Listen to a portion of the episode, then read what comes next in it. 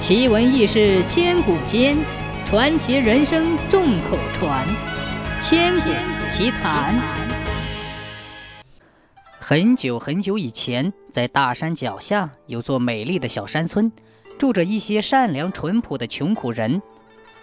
有一户人家特别穷，家里只有爷俩，父亲年老体衰，久病不愈，一脸蜡黄，咳嗽起来身子抖得像塞子一样。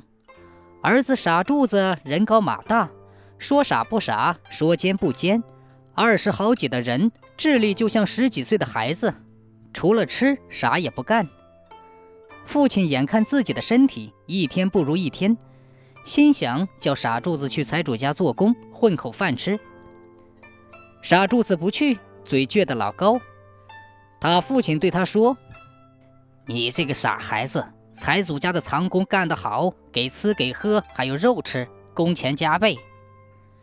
傻柱子一听有吃的，嘿嘿的笑着答应了，嘴里嚷嚷着：“呃，爹，这就去。”老父亲送他走的时候，忍不住流下了泪水，几次都想喊住他，但都强忍住了。去闯闯吧，好歹有口饭吃。傻柱子到了财主家。其余的长工见他傻兮兮的，都对他特别照顾，教他怎么种地，怎么扫院子，怎么修剪花草。傻柱子为了能吃上财主家的肉，学得极其认真。他更怕自己干得少，被别人比下去。于是他起早贪黑，别人不干的他干，别人睡了他还在干。长工们见他只知道傻干，对他说。哎呀，傻柱啊，睡觉吧，活是干不完的。傻柱一边整理着工具，一边嘟囔地说：“嘿嘿，叫什么叫？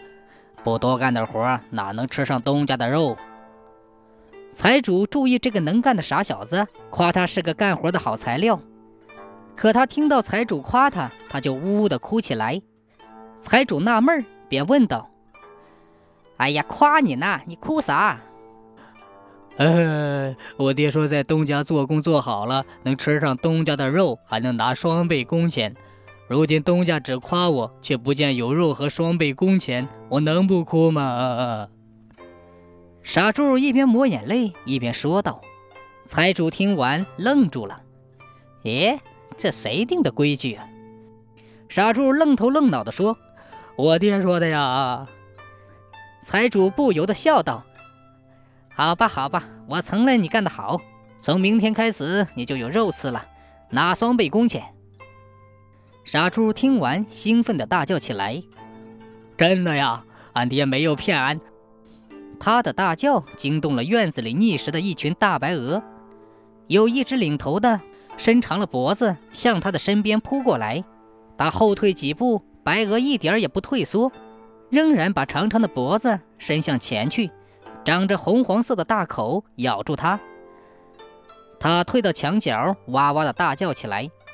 忽然伸出一只手来，抓住白鹅的脖子，紧紧地攥起。那白鹅翅膀扑棱扑棱几下，嘴角就流出了白沫。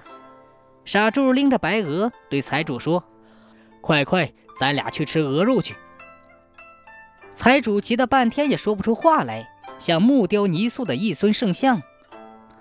他的老父亲趴在财主家门口，看着傻儿子拎着白鹅手舞足蹈，忍不住的流下了眼泪。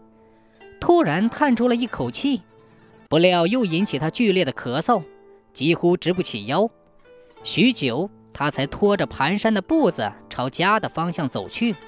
那时，夕阳已经落尽。